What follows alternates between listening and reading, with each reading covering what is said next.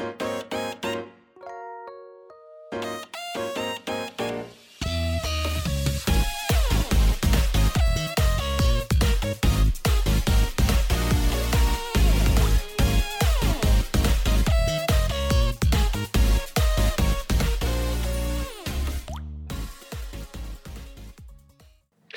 嗨，各位朋友，大家好，我是 H，欢迎来到 H H H 的周日回血中 EP 三十六集啊。我最近眼睛忙忙忙不忙不哦，对，台语应该是这样讲，就是有点看不太清楚了。我也不知道什么，某一天起来就突然觉得眼睛看不太清楚。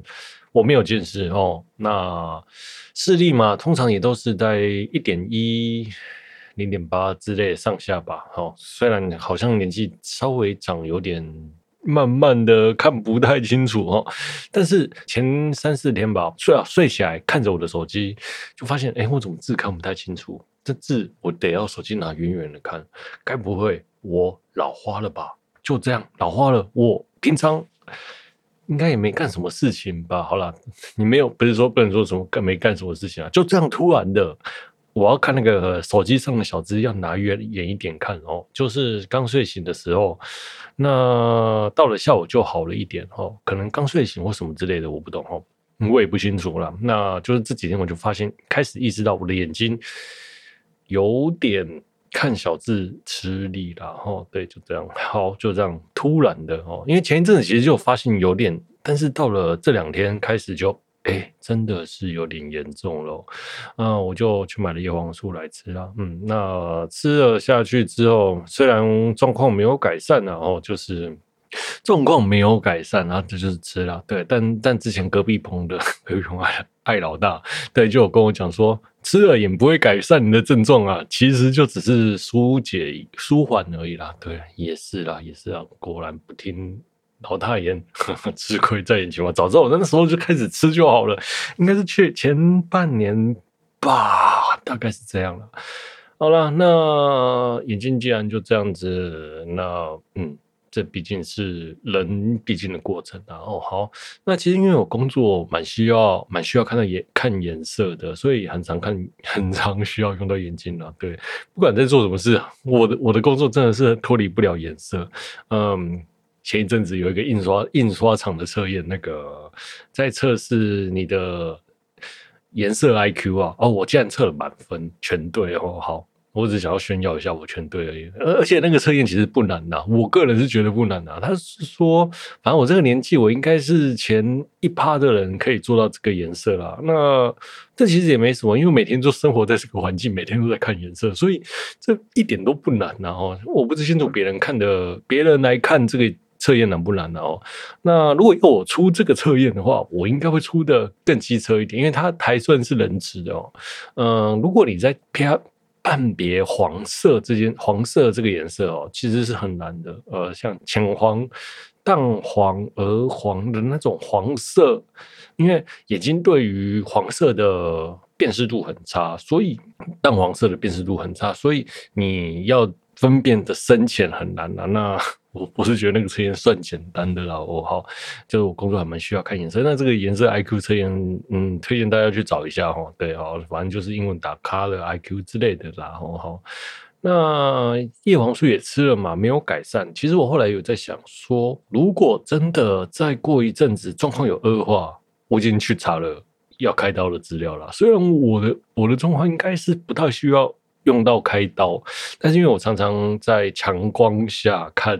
颜色，所以我相信眼睛是相当有相当大的损耗的啦。哦，对，然后又加上你看做一些设计啊、排版啊，就自己偶尔还是会做一些有的没有的嘛。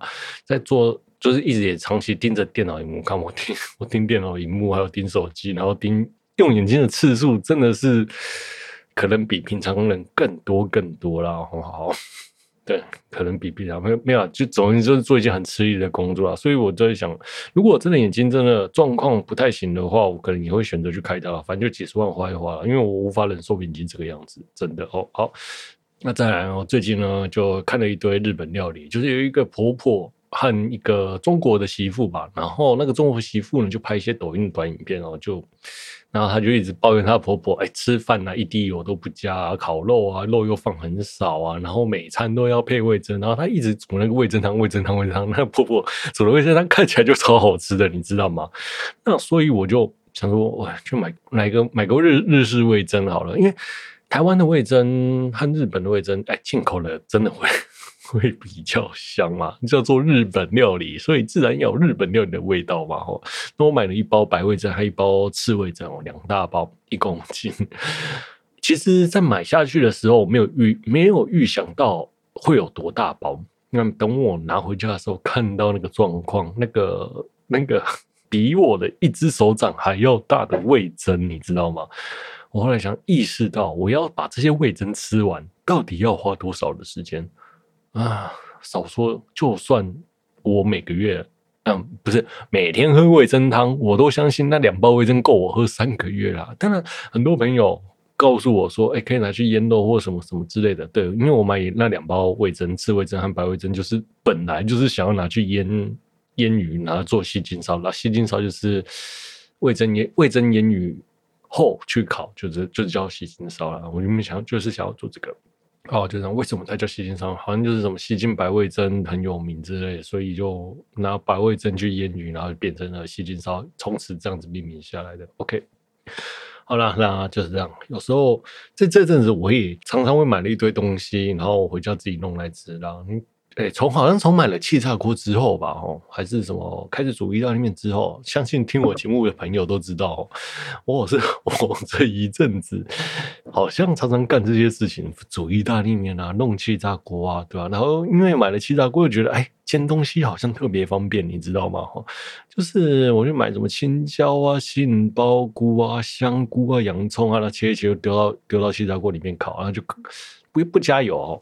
它出来就变成烤熟的，就有点像是烤肉啦。哦，对，但也可以说它跟放在烤箱里面烤是一样的状态。对，没错哦。但是我没有烤箱，那这个气炸锅确实也省去了我做料理油炸还有烤烤那个烹煮烤肉的过程呢。我觉得是还蛮不错的啦。认真讲，因为其实我比我我跟别人有点不太一样，我很喜欢烤吃烤青椒、烤洋葱。烤香菇、烤杏鲍菇啦，这些东西，我去烤肉的时候，有时候轮到我点的那一轮哦，可能是吃大家去吃完烤肉的第二、第三轮的，我就会点一堆什么青椒、杏鲍菇、香菇、蛤蜊，还有海鲜透抽啊，那些别人不太会吃的，没有了海鲜可能不是，但是我会点一堆蔬菜，然后开始烤，然后解解腻这样子啦。这半年下来了，对。就是逛超市买一些蔬果回家，自己这样用气炸锅烤来吃，然后加点盐，哎，然后配个啤酒啊，开心啊，越来越像大叔了。对，那你像我前几天哦，就烤了那个青鱼、鯖鱼啦哦。我其实不太喜欢吃鱼，我比较比较喜欢吃肉。反正我就看了那个。超商特价的鱼，我就会看一些比较便宜的特价蔬菜、特价肉买回来，自己弄来吃。哦，对，我妈也不太煮饭的，都对我家基本上都是我煮比较多了。我妈只会负责三节拜拜要煮，然后还有过年。对，那我最近就也常自己煮菜嘛，买我就买那个鯖鱼回来，然后自己前几天烤来吃，就礼拜五吧，烤来吃，哎。难怪这么多人喜欢边喝吃鱼边喝啤酒，那个悠哉感哦，真的是有种慢活的感觉。我不知道哦，以前我喜欢就是拿鸡腿肉就喜欢啃，但是吃鱼就突然有种哎悠哉的感觉，慢活的感觉，所以我就觉得哎还不错嘛。那吃鱼，所以我最近也迷上了烤鱼这件事情。然后对。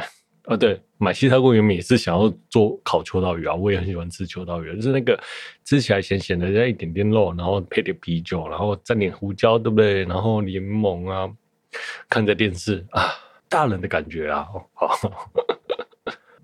好了，接着下来我们聊聊最近的新闻，就是《约会大作战》宣布要真人化了，你知道吗？看到这个消息，真的觉得好险不是 Netflix。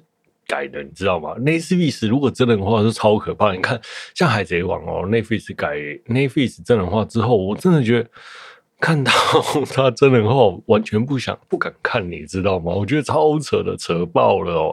就是呃，选角我觉得不行，然后拍出来的状况会怎样，我也不知道哦。对，但是可能就会像是那种邪神一般的作品吧，我 会被人家嫌弃到吗烂，或者像是七龙珠什么好莱坞拍的那个七龙珠那个状态哦，我不知道哦。但是我相信日本的作品给日本拍是比较好的啦，对，像钢炼啊，其实我觉得钢炼其实也拍的不错啦。哦，那最近的那个像前面讲那个。约会大作战哦，要全部真人化了，真的真的，还我真的蛮期待的。我这阵子我也看了约会大作战，我还蛮喜欢里面的动画还有角色的啦，真心觉得好险不是 Netflix 啊。哦，好，那首播角色呢，只有四出狂三啊，就是我们由我们的人藤飞男饰演哦。好，那未来呢也可能会试出更多的角色，那大家敬请期待。OK，好。那再来呢？因为《摇曳露营》太红了哦，因为《摇曳露营》这部作品啊，都大部分的那个圣地啊都在山梨县啊，所以呢，山梨县呢决定改成露营县，决定要好好推动露营了。那并且任命了里面的角色志摩林啊、林奖啊，变成了那个一日县知事。那那个令奖啊，他也推行了很多政令宣导啦，然后还有祈愿啊，然后。那但是他的战力宣导，我觉得还不错，就是其实就是所谓的救助救助金的资源提高。那因为露营而缺钱的人呢，可以去申请这个补助哦，申请这补助呢，去提高大家露营的意愿。我个人觉得这相当不错，因为我觉得露营最大的关键就是没没有去的露没有去露营的关键就是没有钱啊哈，因为你买那些装备。都要钱，那个钱真的是花了很多。你像帐篷啊、垫子啊、椅子啊、桌子啊，然后什么什么有的没有的一大堆。看到那些设备，我真的就不想去露营了。真想有一个套装露营 set 可以让我买这样子，比如说哎五六千块买一买之类的哈。对，好。那录影真的要花蛮多钱的哦。那这个因为录影资金缩减的人可以申请这项补助，我觉得相当不错的啦，就提高大家录影的意愿。就像大家因为没有钱不想生小孩，就把生小孩的补助提高这样子啊。目前规划呢是三成啊，就是录影的补助是三成，然后交通费呢也补助了一成，我觉得这相当的不错哦。像像我前面讲的那个露营的费用，就是装备花太多钱嘛，吼。那如果你从零开始要买这些设备，其实是花很多很多钱的，很多钱的哦。好，那食材的部分，我个人是觉得还好啦，吼，因为食材嘛，就是就反正花不了多少钱。你食材顶多你去那个两天一夜露营，你吃个两餐好了，那你花一千块。一个人吃食材伙食费绝对够的了哦。那如果是日本的话，可能还可以买个什么三盒和牛回来烤之类的，应该都还有找吧。日本的牛比较便宜嘛。好，好想吃日本和牛。好了，那这个，那我觉得交通费是真的蛮花钱的，最好还要有那种两点一地两线，哎，两点一线的。就这样讲是吗？两点一线的那个交通接驳车啦，我觉得不错。比如说我在中正街想搭车，一口气就可以搭到嘉义去的合欢山上，或者是阿里山上露营，吼，对不对？直接两点一线啊，嘉义太远了，从北车搭到三峡好了，这样子吼。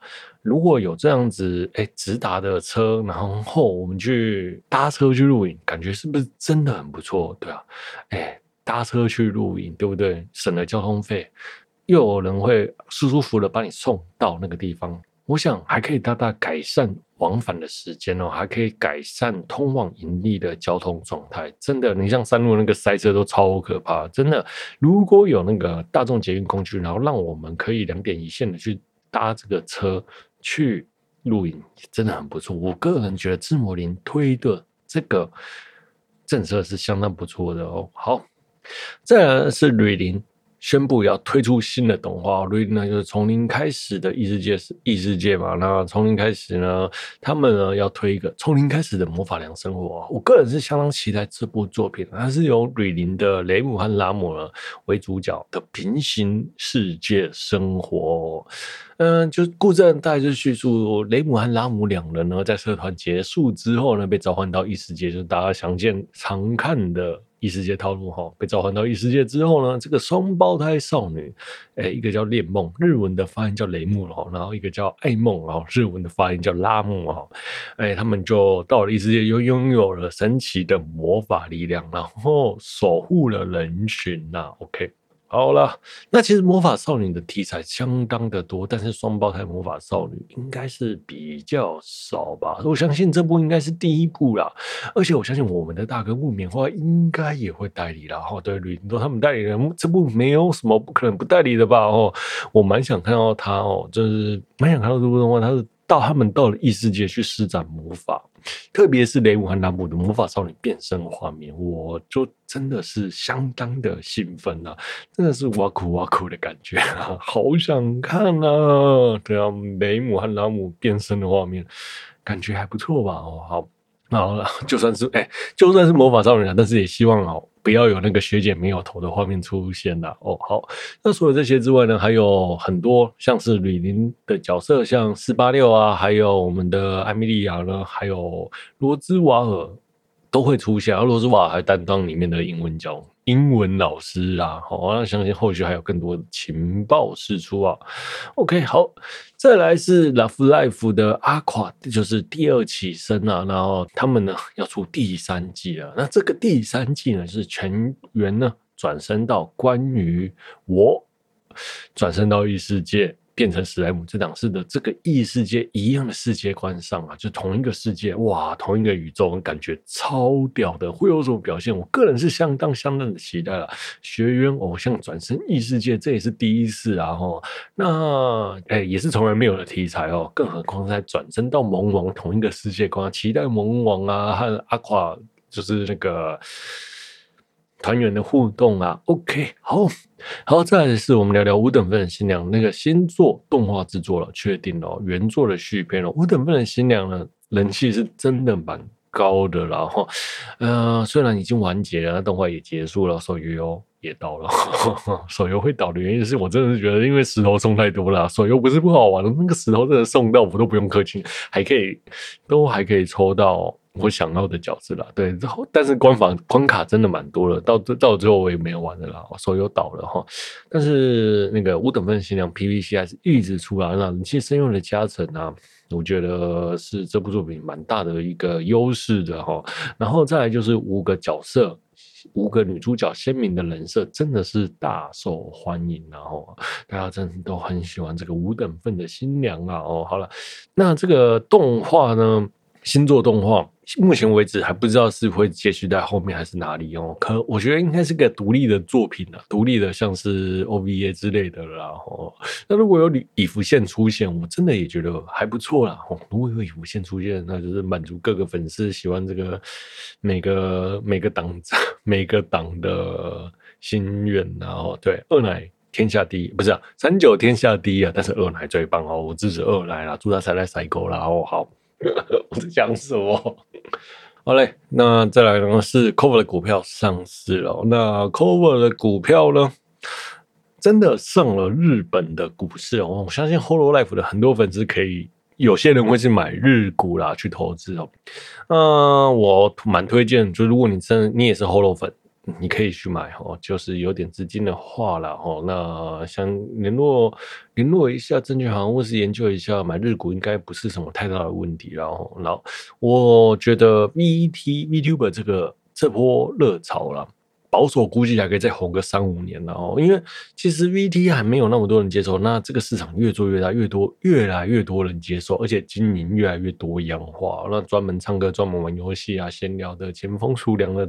都有，那甚至呢，各个企业还有各个各个企业的角色代言人啊，当做 VTuber 来做，不用担心被什么特定人物绑架或者什么什么之类的各各种好处，那这些我就不一一列举和分析了啦，好好？题外话，那你就是题外话啦。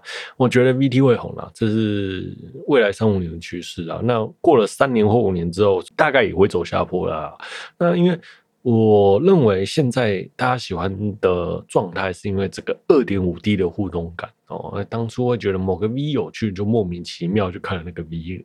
的影片呢，或者直播，或者是什么什么更多更多，那大家呢就一看之后呢，因为 VT 和 VT 合作，对，所以呢就会莫名其妙的变成了弟弟，就是大家个大 S 哦，弟弟就是谁我都喜欢哦，弟弟哦，因为这样子的传播呢，也会喜欢更多的 VTuber，那这是 VTuber 扩散很快的很快的关键，然后好，然后。然后又有很多人去投入这个产业，是后续的浪潮是可以看得到的，因为你你一定会看到 VT VTuber 越来越多，越来越多哈。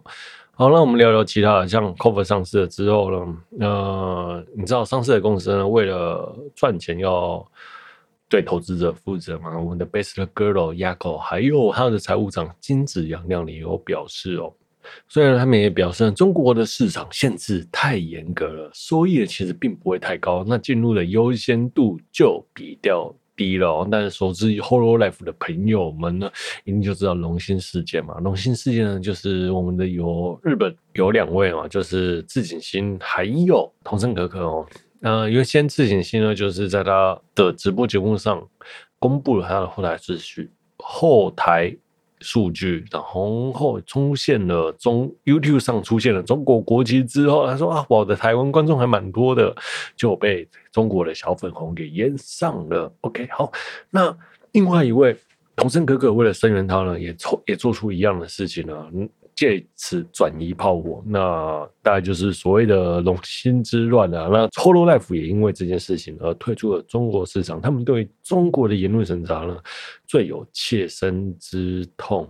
那那也因为这个龙心事件呢，一口气让海外的粉丝为了声援同生可可，也让 Hololive 呢一口气在国际舞台上增加了很大很大的知名度。所以呢，知道中国市场的利弊呢，我相信。Hololive，Hololive 本身还有 Cover，Cover 本身一定知道的啦。OK 啦，好，其实是 Hololive 在中国也有一定的人气哦，进入中国市场其实是相当危险的啦。我目前这么认为啦，因为 VT 直播了长时间嘛，然后又怕讲错话，直播时间超长，你很难预料什么人会讲到什么话，一个不小心的言论。中国就会玻璃心碎，然后中国就会言论审查，然后的叭叭叭，特别还说中国还有那种莫须有的安安罪名的状态啦。你像前阵子的毛阿姨，毛阿姨就只是去经过神色参拜了而已，就这样。对我而言根本就不怎么样，对中国的小粉小粉红而言就炸掉了哈。那就算他不是拜那些二战的战犯，是拜守护中国的守护日本的英灵们。毛牙也被占得乱七八糟，甚至你能说，嗯，这两三年来，因为靖国神社事件，A 讲的配音量是不是变少了？确实是有变少了。我相信变少，靖国神社一定有一些影响。然后，对，就这样。哦，再来回过来，我们讲股价的部分哦。如果呢，就是一时为了营业额。提高营业额进去中国市场来提高股价啦，那之后呢，就会去配合中国的政令啦。对，因为万一如果被延上了，就会股价就会被重创。那与其呢，你去限制 VTuber 的发言，然后配合中国市场呢，配合你的股价，配合什么什么什么的之类的，不如不要进去中国市场，不如让他们活得自由一点，节目才会好看的。对，VT 好看是因为他们真实。那种真实的互动不是谁出来的，是不要说是他们不是谁出来的，而是说半演半真吧，那样子的感觉，让你觉得你是在跟一个朋友，或者在跟一个虚拟的、跟你很接近的偶像一起互动，那样的感觉是 VTuber 最大的魅力啦之一哦。好，所以呢，我不会想要去看那种绑手绑脚的 VTuber 直播啦。OK，这是 Cover 的新闻啊。好。再来，我们的前风俗娘娜娜天呐宣布无限期停止活动了哦。好，那我们这个娜娜天呢，其实就是真的是前风俗娘。那风俗娘是什么？我相信我的节目应该不用介绍这件事情。然后，那他就一开始在介绍风俗养心酸呐、然后就聊一些比较男生感兴趣的新三色话题嘛，也是啦。对，好，那在人气越来越高之后呢，他在这阵子呢就决定要结束这个。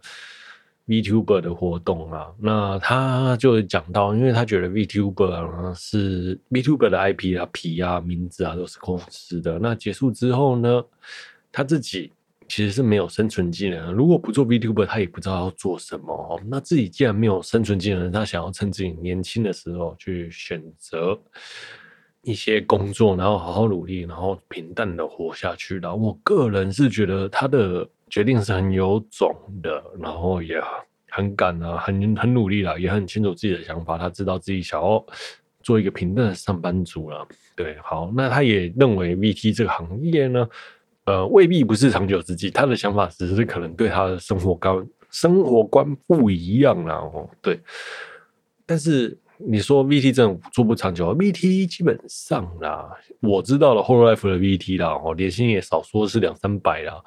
呃，只要不出意外啦，都算是稳定啦。就是，就算我们说 Hello Life 最少订阅数的人，也一定是吊打你和我啦。这样子啊，我相信我的我的收视群众应该是没有人收入千万，然后好收入三百也应该蛮少的吧？我想三百哇，年收入三百啊，对，好。好了好了，算了算了，没事哦。好，对不起。如果你年入比三百高，请告诉我，请让我跪下来，让我容我说声你是我干爹这样子嘛，请汇个两三万给我吧。哦，好了，那这个两三百万哦，哦好，我觉得只要他们 VTuber 不出意外，都算是稳定的啦。哦，好了，但是你只是长期看下来，不知道 VTuber 会红。会走多久了？但是我相信这五年之内，VTuber 这个产业还是会在的。Maybe 会不会更多 VTuber 出现，或是让这个 VTuber 更活跃化，然后创造更多的商业价值？这个就不一定了，不一定了。说或或者是说更多的商业赚钱赚钱方式这样子啊？哦，好。比如说现在 VTuber 有唱歌啊，有跳舞啊，或什么什么之类的一大堆啦，哈，好了，就这样了，哈。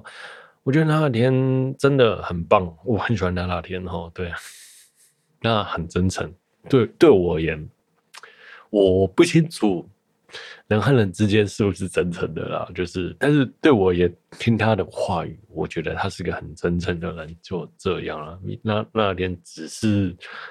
想要平淡的做个上班族啊，OK，好，我们这边休息一下。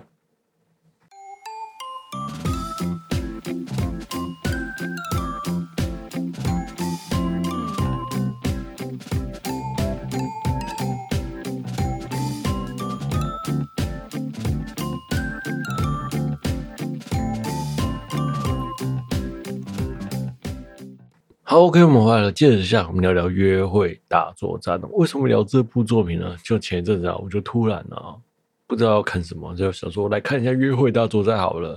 一直以来，我们都经营在 ACG 圈里面啊，那经营在里面的人，怎么可能不知道《约会大作战》？怎么可能不知道十七狂三是谁呢？对不对？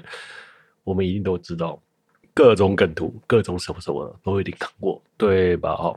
好，就像我讲的，我就突然不知道为什么想要看《原味大作战》嘛。那这个看了之后，我就发现原来哦，我一直以为十七狂三是女主角，后来才发现原来十七狂三不是女主角。哇，这角色真的是红到让我觉得她是女主角，真的是超厉害的啦。哦，好，这个作者呢叫做菊公司老师哦，菊公司哦，不是公司，他是一个人名号叫菊公司。故事是叙述日本出现不明的冲击波，那这个冲击波一出现呢，就会毁灭周围，毁灭周围。那人们呢，称为它叫空间阵呢。那伴随空间阵结束之后，会出现一个类似人类的精灵，只要这个精灵出现，就会空间阵。人类就把这个精灵在当做灾害的象征，想要消灭他们哦。男主角世道呢，跟妹妹相依为命。某天呢，又发生了空间阵啊，想要去营救妹妹妹妹的世道，却被空间阵给卷了进进去，意外的发现了精灵的真空间阵的真相和精灵的出现啊啊，也意外的发现自己的妹妹是保护这些精灵的指挥官。他们呢，就想要跟精灵沟通，然后让让他们不要再破坏这个城市。后来发现呢。只要精灵呢对主角的好感度提升，或者是让精灵们害羞，精灵的灵力就会下降且稳定哦。那只要呢世道亲吻了他们，就会。就能封印他们的能力。那被封印的精灵呢，身上的灵装就会消失，哎，就是他的装备就会突然不见了，就变成全裸状态。那这个全裸状态呢，就是男生喜欢看的片段。然后，OK，好，那因为这个世道呢，其实是一个臭自然，然后对，就不太会跟女生相处了，然后就跟你我一样嘛，大家这样就会有代入感。每次呢，只要世道呢跟女生精灵出去呢。指挥官的妹妹就会指导他如何跟女生聊天啊，对，所以就是约会大作战名称由来了，对，就是约会就是一个作战啊，为了拯救全人类而作战啊，哦，好，那这些回答呢，就则是他由基他的那个基地的人投票出来的啦，然后还有他甚至还有做了一个手游，就是让让大家玩，只要有特殊的状况，那些手游就会发布特殊的讯息，告诉他。告诉大家，请大家选选项，然后由大家票选出来，那比例是有悬殊落差的。最后决定权，最后的决定要怎么回答，其实是在妹妹的手上。那我个人是觉得这个真的超荒谬的啊，有点像是电车男的概念，不你们不觉得吗？就是电车男有时候做了什么，就会先上网问一下网友嘛。那知道呢，在面对精灵的时候呢，妹妹都会先问一下网友啊，然后大家投票决定之后，然后再请世道回答他。哦，好，我觉得这一段是蛮有趣的，这样子的回答，因为很多时候男生啊在约会的时候就会那种患得患失，你知道吗？哎，好希望我这样回答到底是对的，或是错的，好希望有人可以跟我讲。对，那这个就是也满足了蛮多宅男的想法吧。嗯，这样讲对吗？应该是吧，蛮多宅男，满足了我的想法啦。我觉得这样的方法确实是也满足了像我这样的宅男，不太会跟女生相处。假如有网络可以问，多好这样子啦。哦，好，那再来，虽然我觉得这个很荒谬，但是我真的很喜欢啊。那更荒谬是在后面，就是他的感情是数字化的哦。那如果感情的数值化，就是你喜欢有八十趴，然后爱有一百趴，愤怒有三十趴，讨厌有二十趴。如果人数字化感情多棒啊！这样我们只要看数字就知道，哎，我知道怎么处理很多事情了。好，这样就完全没有暧昧空间了哈。这样子，这个人是真生气还是假生气？真喜欢还是假喜欢？马上就能用数据来判断了，真的很棒。就好希望有这样子的东西哦。如果你去。做什么事情跟你的主管谈话，你就可以用这个这一套仪器测试你的提案，他是不是很生气这样子，然后还嘴巴说他他喜欢，可以做很多事情，然后当下就想要这个。OK，好，我觉得真的是很棒的一个仪器。好了，那再来呢？那个那封印的这些女主角呢？这是精灵嘛？精灵有哪些呢？第一个女主角是石像哦，她是一个黑发的马尾少女，天然但那是一个奉献型的少女，应该是本作第一女主角吧？对，应该是她吧？哦，其实我现在有点搞不清楚，到现在第一个女主角是谁？但是我心中的第一女主角不是她，因为整部作品超多女生的哦，后宫番也是啦哦，嗯，突然想到哦。动画的演进史，从后宫番无厘头后宫番到了网络世界，网络灾难那一年到处都是网络灾难的动画。接着下来就是转生到异世界了，疯狂的转生到异世界之后呢，再来就是百合番了。就最起码就只要是制作精良的百合番，一定会红的，相信我。好好，我突然想想，这十年来的动动画历史演进啊，我相信这这两三年应该百合翻超多的。然后好。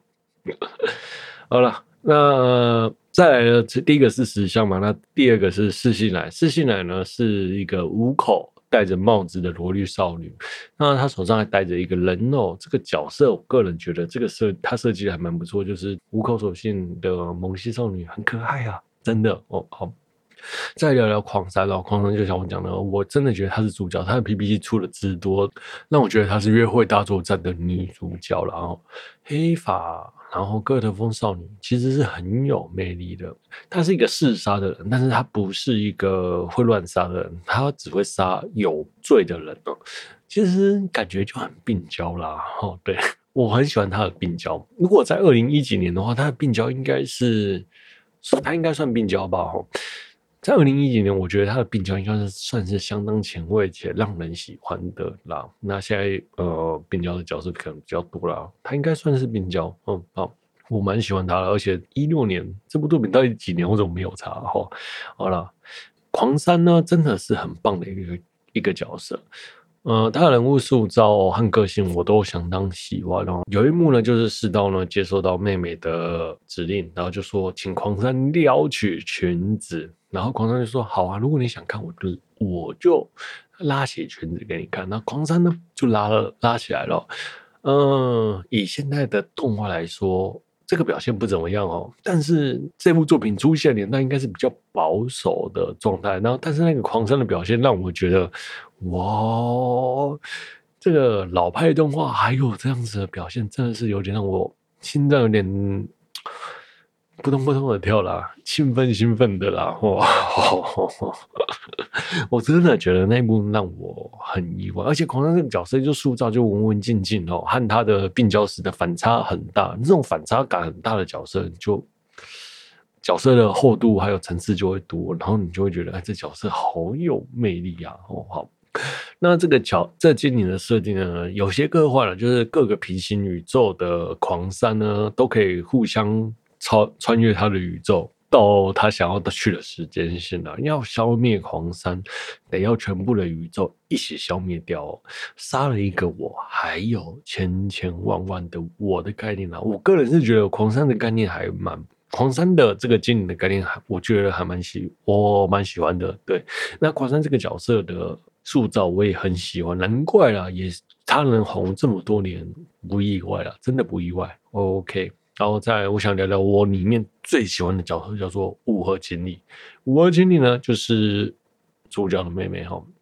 妹妹呢是竹达彩奈配音的。如果你喜欢傲娇，如果你喜欢妹妹，呃，没有血缘的妹妹，一定就是要听竹达彩奈的。竹达彩奈配的傲娇妹妹真的超棒啊！竹达彩奈配的傲娇。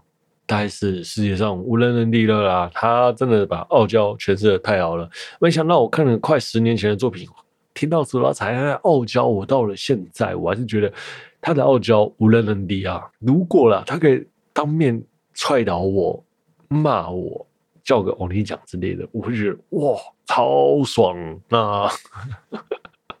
天哪，我在讲什么？对，竹达彩奈真的很棒。那。五河晴里是一个傲娇妹妹系妹妹系的角色，然后那真的很想被他踩着猫，好可爱啊！这角色，对，就这样好了。你可以去看一下这部作品哦。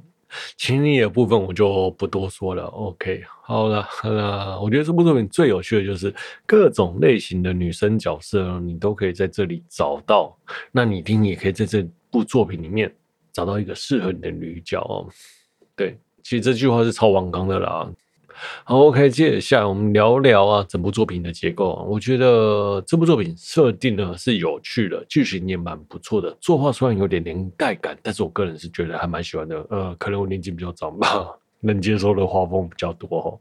如果现在小朋友来看这部作品，可能会觉得画的没有那么精致啦。哦，对，因为现在的人就是什么动不动就要，嗯。呃，经费之花啦之类的，有的没有的。我我个人是不觉得这样子是一个好事啦。我觉得动画单纯啊，然后画风简单清澈，然后内容有趣，超越现实，我觉得就是一个不错的作品了。所以我蛮喜欢这个《约会大作战》的。我觉得它的剧情结构和设定都很有趣。当我在看的时候，我真的在想，作者到底刻了什么才能？想出这些东西，然后就以前动画单纯的青涩感，剧情不用交代太多的前后逻辑哈，故事的设定设定的好，让整体变得好看，单纯就动画，没有想太多哦。真的就这样就很棒了。现在动画真的是想了一大堆，很多设定超级复杂的，然后补完了一堆设定，真的就是忽略那种简单好看。一个好的设定就让人在第一集就直接陷入下去了，然后在每一集都会有那种影子，让你不停的不停看下去。现在的动画就没有这样子了，那种超现实感。就很棒哦，然后再来呢，就是像是旧动画会有那种无意义的回溯，泳装回啊，不知道在干嘛的回溯啊，那种回溯，虽然现在动画还保有这些，就是粉丝福利片段吗，或者粉丝喜欢看一些小色生活的片段吗，我不知我不清楚哦。以前的片段会做的相当无意义，但是你却不会骂他，那就好笑好看啊！你能说现在的这样子的章回做的不好看吗？这样结束做的不好看吗？嗯，现在的结束我觉得是没那么好看，确实是这样。以前真的比较单纯，现在一样做的方式就没以前的单纯好看暴力啦。这种日式综艺的这样讲吧，日式综艺的简单明了哦，以前可能表现得出来，但是现在那些以前的动画可能表现出那样子的氛围，但是现在的动画就没有这样子的氛围，而是因为。凑集数或章回无聊时才才拿来塞的那种感觉，我觉得蛮明显的。我不知道为什么这样讲，不知道大家能不能理解。然后单出一回的单出一回只做搞笑的内容，这种以前才会做的做动画做法，就是只是想让观众笑，那样子的制作组的诚意真的是蛮棒的哈。现在反而就没有这样子的。作品了哈，对，那当然现在的动画制作的费用也比较高，好了，接着这个就聊多了啦，哈，好了，那《月黑大作战》呢是一部很棒的作品，推荐大家看啊。好了，今天就聊到这啦。如果你有喜欢节目的朋友呢，欢迎订阅分享，也欢迎在 Apple Podcast 五星推播我的节目，也欢迎跟我留言聊动画。如果本期节目有疗愈到你呢，真的是再好不过的事情了。我是 H，我们下周见。本期节目是由跟我一起约会吧。的我为你放松播出，拜拜，See you next time。